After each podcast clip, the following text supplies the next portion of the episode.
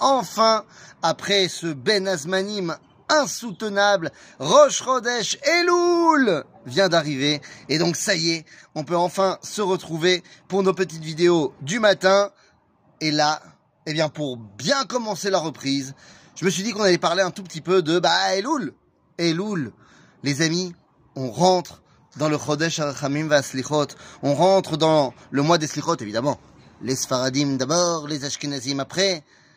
Mais de quoi on parle? Les amis, ce moment de Elul est extraordinaire. Pourquoi il est extraordinaire? Eh bien, pour une raison très simple. Pourquoi Achen ou Asfaradim ont décidé que c'était le moment de commencer les Slichot? Alors vous allez me dire, ben on le sait très bien, eh, tu vas rien nous apprendre, ça n'a rien d'extraordinaire. On sait très bien que c'est le moment où Moshe a demandé pardon pour le peuple juif à cause de la faute du Vaudor. Mais non. En fait, quand on y regarde de plus près, c'est pas le moment où Moshe il a demandé pardon. Si on remet les événements à leur place, eh bien on se rendra compte que Moshe part juste après Shavuot, le 6, le 7 Sivan, on va pas rentrer dans la marloquette, il redescend avec les premières tables de la loi le 17 Tammuz. Et à ce moment-là, le 17 Tammuz, eh ben, qu'est-ce qu'il voit quand il redescend? Il voit le Vaudor. Donc boum, cassé. Il casse les tables, on connaît l'histoire. Et à ce moment-là, eh bien, il va demander pardon pour le peuple juif pendant 40 jours, 40 nuits. Mais attendez, c'est entre le 17 Tammuz et Rosh Chodesh Elul. C'est à ce moment-là que Moshe demande pardon. Et après, à Rosh Chodesh Elul, jusqu'à Yom Kippour, il remonte sur la montagne et là, il reçoit les deuxièmes tables. Et donc, la question se pose. Si on veut ressembler à Moshe, qu'on on veut demander pardon dans la période France, ah, c'est juillet-août. Ah. Non. De manière beaucoup plus profonde. On fait les slichot au moment où on sait qu'on a déjà été pardonné. La période de Rosh Chodesh Elul jusqu'à Yom Kippourim, c'est la période où Moshe remonte rechercher les deuxièmes tables. Il a déjà reçu la slicha. Et donc, nous, quand on approche à notre niveau de Chodesh Arachamim Selichot, on vient après que Moshe ait déjà reçu la teshuva, la, slicha, slicha. Slicha, slicha, ça veut deux fois. Bekitsour, tout ça pour dire que on arrive. On sait qu'Akadosh Baruch nous a déjà pardonné avant même qu'on commence. Alors évidemment, il va falloir faire le boulot.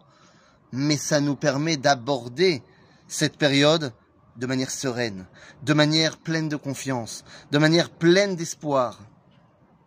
Et d'ailleurs, eh bien, vous savez que le mois de Elul, Rosh Chodesh Elul, sera toujours soit précédé, soit ça sera jour de Rosh Chodesh, comme cette année, de la lecture de la paracha de Ré. Mais qu'est-ce que c'est que cette paracha de Réé Réé, c'est la paracha de l'abondance. Oui, parce que je vais vous poser une question. Qu'est-ce qui vaut mieux? Vaut mieux être faible, malade et pauvre ou vaut mieux être fort, en bonne santé et riche? Eh bien, je pense que la délibération ne va pas prendre énormément de temps. Il vaut mieux être en pleine possession de ses moyens. La paracha de Ré, c'est la paracha où Akadosh Baruch nous promet une abondance baolamazé. L'abondance, la parnassa, la shefa. À tel point qu'on va même nous permettre de manger de la viande où on veut, pas seulement au Beth Amikdash, mais qui arrive à Shem et Comme tu vas conquérir de nouveaux territoires en terre d'Israël, tu vas pas pouvoir venir du Golan toutes les cinq minutes pour te faire un steak au Beth Amikdash. À Shefa, l'abondance, la grandeur.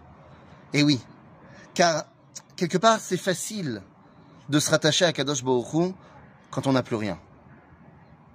Quand on est dans la douleur, quand on est dans la détresse.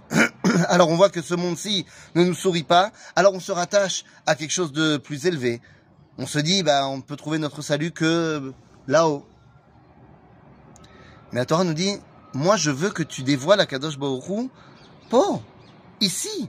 Mais lorsque tout va bien, lorsque tu es en pleine possession de tes moyens, lorsque le Olam est fort, alors tu vas pouvoir y faire rentrer au maximum Akadosh Baruch Et c'est pour ça qu'on aborde ce mois de Elul plein de confiance, mais également plein de plein.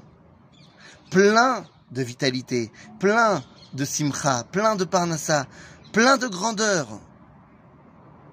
Parce que c'est dans la grandeur qu'on va pouvoir véritablement réaliser une teshuva qui nous rapprochera d'Akadosh Baruch Nous dit le Rambam, eh, quelqu'un qui est pauvre, quelqu'un qui est malade, quelqu'un qui n'a pas, de vitalité, ben, il ne peut pas la sok bachorma, il ne peut pas étudier la Torah pleinement.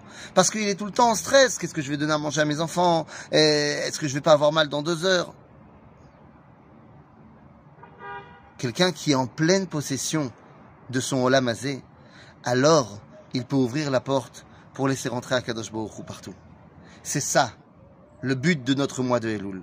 Faire rentrer à Kadosh Baruch mais pas dans un monde théorique, dans notre monde concret, dans notre réussite dans ce monde, pour pouvoir bien être conscient que toute notre réussite vient de lui, et pour qu'on lui demande de continuer à nous faire réussir pour pouvoir encore plus le dévoiler. Baola Mazé. À bientôt les amis.